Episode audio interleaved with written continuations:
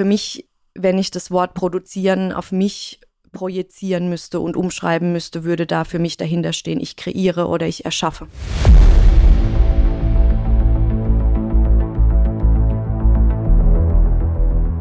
Lecker Kunst, leicht verständlich. Ein Podcast von und mit Michael Neute. Der Künstler Mino bringt dir moderne Kunst und Street Art aus den urbanen Hochburgen unserer Zeit in dein Wohnzimmer.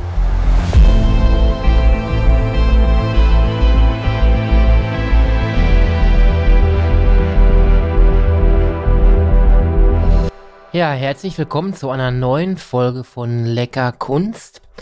Heute bin ich mit der jungen Künstlerin, Schreinermeisterin und Jungunternehmerin Nicole Doth verabredet. Herzlich willkommen, Nicole.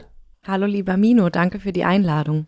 Ja, ich freue mich sehr auf das Interview heute mit dir, Nicole. Du bist sehr jung, hast aber schon so viel erreicht in deinem Leben.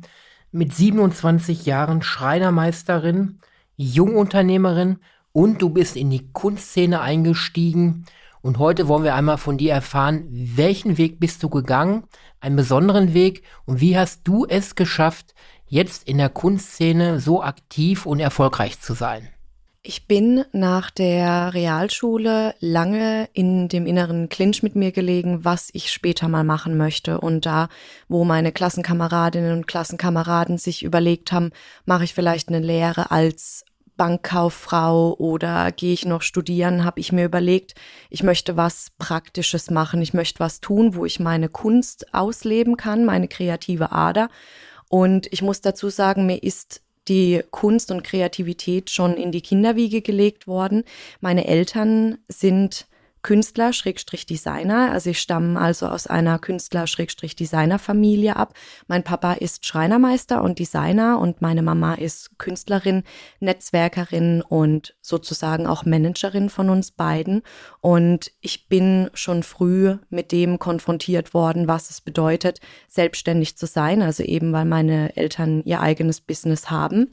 Und ja, habe Höhen und Tiefen miterlebt, weiß also, worauf es auch da ankommt und ja, habe mir dann, wie gesagt, nach der Realschule überlegt, was möchte ich machen und bin zu dem Entschluss gekommen, ich möchte eine Ausbildung machen als Schreinerin. Bei uns hier in Baden-Württemberg funktioniert es so, dass du dich dann bei der dementsprechenden Schule anmeldest und eine duale Ausbildung hast. Das heißt, Du bist im Betrieb, aber auch in der Schule.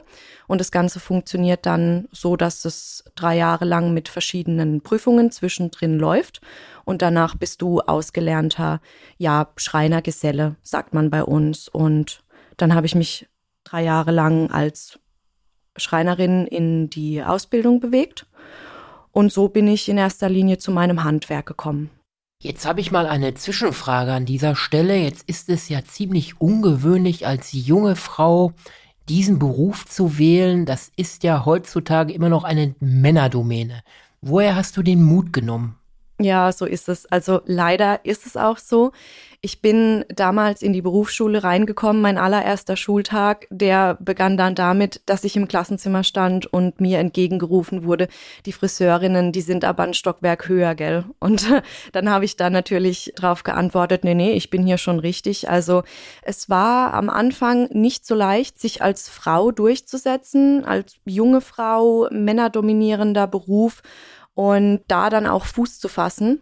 Ich sag's aber mal so, wenn man den Männern oder den Jungs im, im frühen Stadium auch zeigt, ich bin hier, ich bin auch eine Klassenkameradin, mir ist es wichtig, das mit euch zusammen durchzuziehen, den Weg zu gehen, dann wächst man da auch als Klasse zusammen und dann ist es natürlich so, dass da einige Vorurteile entstehen, dass klar dann geschaut wird, wie viel kann die heben, was hat die so auf dem Kasten äh, kopftechnisch, kann die, kann die rechnen, kann die an die Kreissäge. Aber wie gesagt, es pendelt sich dann alles so ein und da habe ich denen auch schon mal so gezeigt, wo der Hammer hängt, würde ich sagen. Ja, das hört sich ja sehr spannend an, dass man den Frauen auch das Rechnen zutraut an dieser Stelle. Jetzt hast du aber früh gemerkt in dem Beruf der Schreinermeisterin, ich habe eine kreative Ader, aber ich kann das gar nicht hier so richtig ausleben, wie ich das möchte. Wie war das für dich an dieser Stelle? Also es war tatsächlich so, du musstest in deiner Abschlussprüfung ein sogenanntes Gesellenstück bauen. Da musstest du auch mehrere Zeichnungen und Designvorschläge vorlegen und das kontrollieren dann neun alteingesessene Herren. Also da gab es auch in meinem Prüfungsausschuss keine Frau. Das finde ich auch wichtig nebenbei zu bemerken.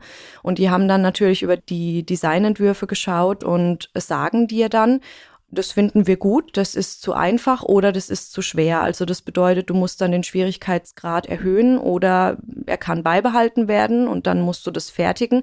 Es geht aber natürlich auch ums Design. Also wenn du da dann bestimmte Farben hattest, die du ausgewählt hast für dein Gesellenstück und das jemandem nicht gepasst hat im Prüfungsausschuss, hat er dir dann auch gesagt, nee, das machen Sie bitte nicht so. Und dann musste ich die Farbe ändern und habe mich da als allererstes in meinem Leben gefragt, warum mir eigentlich jemand vorschreibt, wie ich ein von mir zu entwickelndes Design, Produktstück ändern soll und was das im Endeffekt soll, weil von mir ja auch erwartet wird, ich soll was fertigen, was präsentieren, wo ich dahinter stehe. Das ist ja auch der große Punkt. Es muss ja mich widerspiegeln. Und ja, wie gesagt, das war der erste Berührungspunkt, wo ich mir dachte, was ist hier jetzt los? Ja, und das war an der Stelle erstmals der Punkt, wo du gemerkt hast, ich möchte mehr als äh, Design, als äh, Möbelstücke herstellen. Ich möchte äh, mich kreativ betätigen. Ich habe eine kreative Ader. Erklär uns das nochmal. Wie war dieser Punkt, als du dieses festgestellt hast?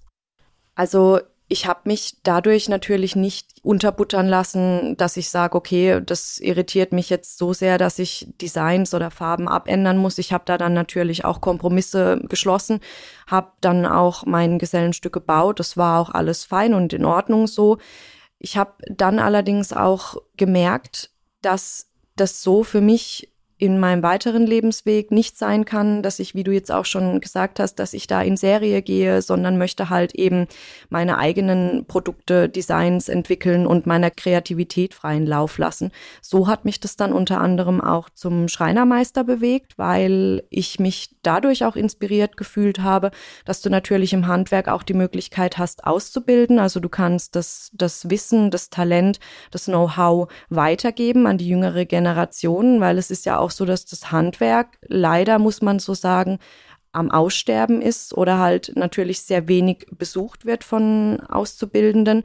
Und ja, so bin ich dann zum Schreinermeister gekommen, habe da dann auch für mich mehr Fertigkeiten erlernt, mehr Know-how in dem ganzen Holzthema auch bekommen. Und so habe ich für mich dann auch gemerkt, da steckt noch mehr dahinter, da möchte ich mehr draus machen. Wir beide sind ja Künstler, Nicole, und wir haben im Vorfeld ja schon festgestellt, dass wir beide mit diesem Begriff Ich produziere Kunst nichts anfangen können. Warum stört dich gerade dieser Begriff der Produktion? Also ich habe das heute Mittag auch schon zu dir gesagt, als ich das erste Mal mit dem Wort produzieren in Kontakt gekommen bin hier in der Kunstwelt. Da war ich ein bisschen irritiert, weil ich als Schreinermeisterin und Künstlerin kenne das Wort produzieren jetzt nur vom Fließband, wo halt natürlich rausgehauen wird und produziert wird. Für mich, wenn ich das Wort produzieren auf mich projizieren müsste und umschreiben müsste, würde da für mich dahinter stehen, ich kreiere oder ich erschaffe.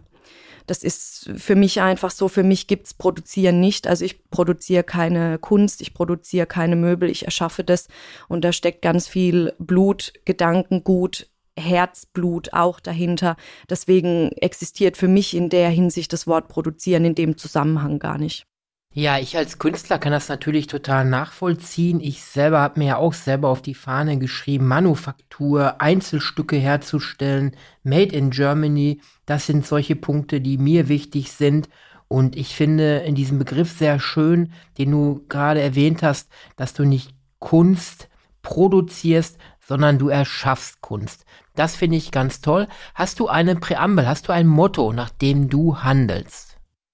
Mein Motto lautet in erster Linie, genauso wie mein Künstlername auch ist, Don't be afraid of art. Das stammt daher, dass mir eben schon von Beginn an von meiner Gesellen-Ausbildungszeit bis hin zum Meister Vorschriften gemacht worden sind. Also wenn mich auch jemand fragen würde, wie bist du zur Kunst gekommen, dann würde ich antworten, ich bin über Verbote und Umstände zur Kunst gekommen, weil du, wie gesagt, natürlich dein Können unter Beweis stellen musst. Das ist auch überhaupt nicht in Frage zu stellen. Also du hast natürlich auch Schwierigkeitsgrade, wo, wo technischen Anspruch besitzt, wo es dann auch äh, geschrieben steht, hier muss ein abschließbares Teil sein, die Fingerzinken, Schwalbenschwanzzinken, die müssen von Hand gezinkt sein. Das ist auch alles in Ordnung. Aber dass du dann sowohl in Ausbildung als auch in der Meisterausbildung gesagt bekommst, die Stellwangen bitte nicht in Orange machen, das ist für mich das Thema, wo ich sage, das schreibt mir niemand vor und das kann mir auch niemand vorschreiben. Und äh, so ist mein Credo Don't be afraid of art entstanden, weil ich einfach damit aufrufen oder dazu aufrufen möchte, zu sich selbst zu stehen und zu seiner Überzeugung, weil Inspiration kommt nicht immer einfach so. Es ist auch nicht leicht, eine Vision zu haben und die dann umzusetzen. Also ich habe auch großen Respekt davor, eine Vision zu haben aber dann auch dahin zu kommen, bis das Ganze so steht. Und daher der Name und mein Credo, Don't be afraid of art. Ja, ich denke da auch gleich an mein Motto, Be so good they can't ignore you. Das ist ja in der ähnlichen Richtung, dass ich sage, sei so gut, dass die Kunstwelt dich nicht übersehen kann. Ja, das kann ich total teilen, Nicole, was du da empfindest mit deinem Motto. Kommen wir nochmal zu deiner Kunst. Du bist ja ein, ein, in einem holzverarbeitenden Gewerbe und hast dann irgendwann festgestellt, ich will mit diesem Holz arbeiten, ich will mehr, ich will kreativ sein. Was für Kunst machst du genau? Erklär uns das doch einmal bitte. Also in erster Linie habe ich mein Meisterstück namens 3 hoch 2 abgeleitet in eine künstlerische Version. Und zwar ist es natürlich für den Zuhörer immer schwierig zu beschreiben, wie sowas aussieht. Es ist von meiner Meisterprüfung abgewandelt ein Lowboard, was du öffnen kannst. Und meine künstlerische Version daraus ist, dass das Lowboard jetzt von den Korpussen her bemalt werden kann, genauso wie die Stellwangen. Die können auch in verschiedenen Materialien hergestellt werden. Und du hast dann sozusagen die Möglichkeit, dieses 3 hoch 2 in der künstlerischen Edition, nenne ich das jetzt mal, entweder als Skulptur in den Raum stellen zu können. Skulptur bedeutet in dem Fall, es hat keine Funktion im Sinne von zu öffnenden Klappen oder du kannst es als Functional Art benutzen. Das bedeutet, die Klappen oder die Seitenteile sind zu öffnen und Functional Art ist bei mir persönlich auch ein Thema, was aufgrund meiner Historie sehr groß geschrieben wird bei mir, weil ich mich aktuell auch sehr mit dem Thema Spiegel befasse. Spiegel ist meiner Meinung nach im Handwerk ein sehr unterschätztes Material und daher habe ich mich auch rangewagt und den Spiegel in verschiedenen Situationen und Perspektiven anders eingesetzt. Ich habe zum Beispiel einen komplett verspiegelten Thron erschaffen. Also der ist komplett verspiegelt mit einer sehr hohen Rückenlehne auch. Und das ist für mich gerade so sehr spannend, mit dem Thema Spiegel zu arbeiten, weil erstens so der Thron steht ja natürlich auch als Machtinstrument da. Du kannst dich in dem Thema Spiegel auch spiegeln, also reflektieren. Selbstreflexion ist da dann auch das Thema. Und ja, nebenher mache ich das dann auch so, dass ich mit meinen Objekten auf Reise gehe. Also ich habe jetzt mit dem Thron zum Beispiel Kunstfotografieaufnahmen in der Tropfsteinhöhle jüngst gemacht und davor in einem Schotterwerk. Und da rufe ich mit dem Thema Spiel auch zu dem Punkt genauer hinschauen auf. Und das sind so die Objekte, die ich gerade momentan bei mir stehen habe. Ja, jetzt ist es ja so, dass du mit deiner Kunst auch ziemlich erfolgreich bist. Du hast ja mittlerweile schon zwei Galerievertretungen. Und was uns auch verbindet, ist, dass du auch deine Kunst immer mit so einem Charity-Gedanken verbindest. Ich mache das auch. Welchen Charity-Gedanken hast du neben deiner Kunst? Was machst du da in dem Bereich? Also mir ist es wichtig, mein Thema ist gerade auch mit dieser Spiegelsache dazu aufzurufen, genauer hinzuschauen, Dinge auch aus verschiedenen Perspektiven zu sehen. Das bedeutet, mich interessieren auch vordergründig die karitativen Projekte, die zum Beispiel ja dazu aufrufen, nicht wegzuschauen oder genauer hinzuschauen. Also es gibt zum Beispiel auch ein Projekt Da kann ich jetzt noch nicht so direkt drüber sprechen, aber da soll es einen Charity-Gedanken geben für misshandelte Kinder. Da werden wir wieder bei dem Punkt auch genauer hinzuschauen, nicht wegzuschauen. Und da werden dann auch Kunstwerke von mir gespendet. Also wir sprechen von Kunstfotografien jetzt vom Thron, wo der Thron auch schon fast verschwindet auf den Bildern und du musst genauer hinschauen. Ja, das haben wir ja schon festgestellt, dass wir beide da im Bereich Charity sehr stark unterwegs sind. Ich bin ja auch für den ambulanten Kinder- und Jugendhospiz unterwegs und spende da immer wieder kleinere Geldsummen. Wie sieht es bei dir im Moment aus als Künstlerin? Welche Pläne und Projekte stehen aktuell bei dir so gerade an? Also meine Pläne, Schrägstrich Visionen sind in erster Linie das Statement klarer durchzusetzen, Furniture can be art, also Möbel können sehr wohl auch Kunst sein. Ich habe noch einige spannende Projekte, wo ich äh, speziell auch andere Objekte in Spiegelkunst umwandeln möchte. Ich möchte auch, um es jetzt nochmal auf das aktuelle Projekt zu beziehen, mit dem Thron weiter auf Reisen gehen, auch sozialkritischere Punkte fotografieren, wie beispielsweise eine Müllhalde, um da halt auch speziell immer den Kontext aufzurufen. Der Müll spiegelt sich natürlich im Spiegel, sich selbst einfach auch mal den Spiegel vors Gesicht zu halten und zu sagen, was kann ich dafür tun, dass ich weniger Müll produziere, jetzt in dem Kontext gesehen und mehr auch für das Functional Art Statement einzustehen und natürlich auch fürs Handwerk, weil ohne das Handwerk und ohne die Ausbildung, die ich genießen durfte, würde so manche Kunst auch nicht dastehen. Ja, Nicole, sehr beeindruckendes Leben bislang. 27 Jahre Jungunternehmerin, jüngste Schreinermeisterin in Baden-Württemberg, äh, Künstlerin. Kommen wir dazu, du hast ja schon einiges erlebt, du hast dich in einem Männerberuf durchgesetzt. Hast du Tipps für junge Frauen, die einen ähnlichen Weg einschlagen wollen, was du an Erfahrung schon gesammelt hast, was du weitergeben kannst oder auch vielleicht junge Künstlerinnen, die den Weg jetzt auch suchen in die Kunst? Was kannst du denen mitgeben? Ja, ich würde Ihnen raten, steh für dich ein und gib nicht auf. Also in dem Punkt auch don't be afraid of art.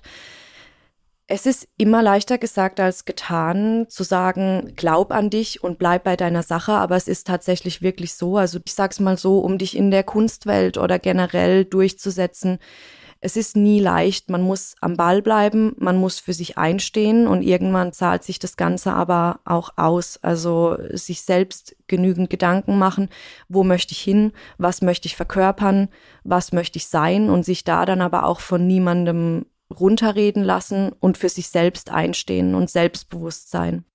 Ja, da haben wir ähnliche Erfahrungen bislang gemacht, dass man sich nicht von negative Glaubenssätzen beeinflussen lassen sollte, diese identifizieren sollte und wenn man eine kreative Ader hat, dazu auch zu stehen und das zu verfolgen. Sehr, sehr beeindruckendes Leben bislang mit 27 Jungunternehmerinnen, wir sind ja zueinander gekommen, weil wir beide Künstler sind und du meine Kunst auch sehr magst. Hast du eine Frage zu meiner Kunst, die dir gerade spontan einfällt? Ja, tatsächlich. Also, was ich sehr, sehr spannend fand, wo ich dich das erste Mal kennengelernt habe, war, dass ich über dich erfahren habe, über dich und deine Kunst, dass du sogenannte Easter Eggs einbaust in deine Kunst. Das fand ich sehr faszinierend. Da habe ich mir persönlich auch gedacht, das ist schön. Das ist einfach ein Gedanke hinter der Kunst, wie man die Menschen zusätzlich noch begeistern kann. Und was mich interessieren würde, ist, woher ziehst du die Kraft, Schrägstrich Energie und auch Inspiration, dir diese Easter Eggs auszudenken oder auch zu suchen? Ja, die Easter Eggs. Wie bin ich auf die Easter Eggs gekommen? die gab es ja schon eigentlich immer in der Kunst. Also auch schon frühere Künstler im Mittelalter haben in Ölgemälden teilweise versteckte Botschaften eingebaut. Später war es, ich glaube, ein Softwarehersteller für die Firma Atari, der hat ja dann so in der Software ein Easter Egg eingebaut, eine versteckte Botschaft. Und ich bin dazu übergegangen, speziell bei meiner Ten Terms Art, das ist ja zehn Begriffe, ein Kunstwerk. Das heißt, die Kunden geben mir zehn persönliche Begriffe, die sie berühren und ich baue die in meinen Street Art Graffiti Style dann in das Kunstwerk ein. Und ich habe mir gedacht, da muss noch mehr kommen als diese zehn Begriffe und was Besonderes für den Kunden. Und da ist mir dann eingefallen, dass ich sogenannte Easter Eggs einbauen wollte, also versteckte Botschaften, die dann nur der Besteller, der spätere Käufer des Kunstwerks von mir erfährt und er selber kann dann entscheiden, erzähle ich diese versteckte Botschaft jemand anders, teile ich das mit meiner Partnerin, mit meiner Frau, mit meinen Familienmitgliedern oder behalte ich das Geheimnis für mich und mit jedem Blick auf das Kunstwerk sehe nur ich diese versteckte Botschaft. Und das fand ich spannend. Das fand ich diese extra Meile, etwas Besonderes in meiner Kunst zu haben. Und die Kunden, ja, es kommt sehr gut an. Sie sind sehr verrückt danach und äh, sehr erstaunt. Und es ist ein extra Bonus für einen Kunden, der ein, eine Ten-Terms-Art bestellt. Das mit der Extrameile gehen finde ich sehr schön und das zeichnet dich auch meiner Meinung nach als Künstler aus, so wie ich dich jetzt kennenlernen durfte. Ja, Nicole, hast du noch eine andere Frage an mich vielleicht? Ja, tatsächlich eine klassische Frage, wenn du es dir aussuchen könntest, verstorben oder am Leben, mit welchem Künstler würdest du, wenn du es müsstest, auf einer einsamen Insel leben? Ja, das wäre zum einen natürlich Jean-Michel Basquiat, mein geistiges Vorbild, mein Mentor, ja, nachdem richte ich mich ja so auch aus mit meiner Kunst. Ein Autodidakt, der von der Straße weg mit Andy Warhol in die Upper Class von New York durchstartete. Ein Mann, der von sich sagte, ich setze mir die Krone selber auf. Ja, aber zum anderen würde ich sagen, Leonardo da Vinci.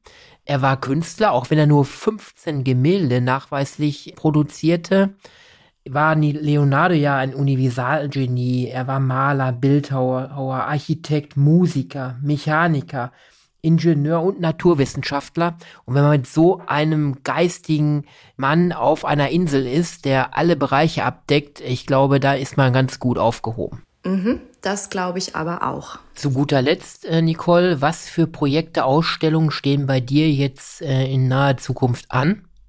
Also Projekte habe ich vorhin schon kurz erwähnt, ist auf jeden Fall die nächste Destination beziehungsweise die nächsten Destinationen mit meinem Thron anzugehen und dort zu fotografieren. Was ich am Laufen habe, sind Bewerbungen für die Art Karlsruhe und als nächste Ausstellungsmöglichkeit auch die Art Muck Messe in München. Ja, Nicole, jetzt haben wir ja im Vorfeld schon äh, festgestellt, dass sich unsere Kunst so ein bisschen anzieht auch und dass wir ein gleiches Motto auch haben. Wir setzen uns beide auch für wohltätige Zwecke ein. Jetzt kann es ja auch in Zukunft sein, dass wir beide mal zusammen etwas auf die Beine stellen und zusammen etwas kreieren. Sehr, sehr gerne, lieber Mino. Mir sind jetzt auch während unseres Podcasts einige kreative Ideen gekommen. Lass uns doch da gerne mal im Anschluss drüber sprechen, was wir für die Zukunft Kreatives mit meinen Skulpturen und deinen tollen Kunstwerken machen können. Ja, liebe Nicole, ich bedanke mich für dieses tolle Interview, dass du jungen Frauen, jungen Künstlerinnen auch hier mit Mut gemacht hast eine tolle Künstlerin, die auf der Art Karlsruhe vertreten sein wird, auf der Art Muck vertreten sein wird, eine Schreinermeisterin, eine Jungunternehmerin und ich denke, dass wir auch zusammen nochmal ein, zwei Projekte angehen werden. Ich bedanke mich auf jeden Fall heute für dieses tolle Kennenlernen, für dieses tolle Interview und wünsche dir alles, alles Gute für deine künstlerische Zukunft. Dankeschön. Ich freue mich auf jeden Fall sehr. Ja, ich bedanke mich an dieser Stelle wie üblich bei unseren Zuhörern, dass ihr uns bis zuletzt gefolgt seid und hoffe, dass ihr auch bei der nächsten Episode von Lecker Kunst leicht verständlich wieder einschaltet. Euch alles Gute, bis dahin, euer Mino. Das war Lecker Kunst, leicht verständlich. Ein Podcast von und mit Mino. Du kennst Menschen, die sich auch für die Kunst interessieren könnten? Dann teile diesen Podcast doch gerne mit ihnen oder gib uns eine Bewertung. Damit hilfst du auch anderen, uns zu finden.